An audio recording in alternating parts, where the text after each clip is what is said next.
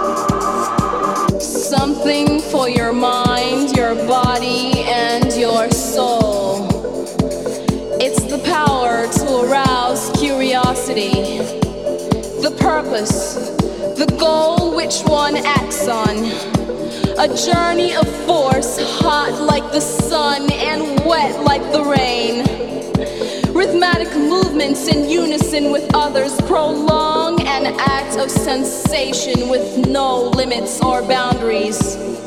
Eternity is past, wrong is right.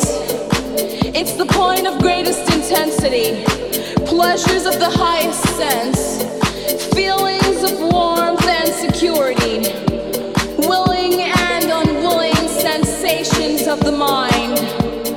Condition the ultimate seduction, the realm.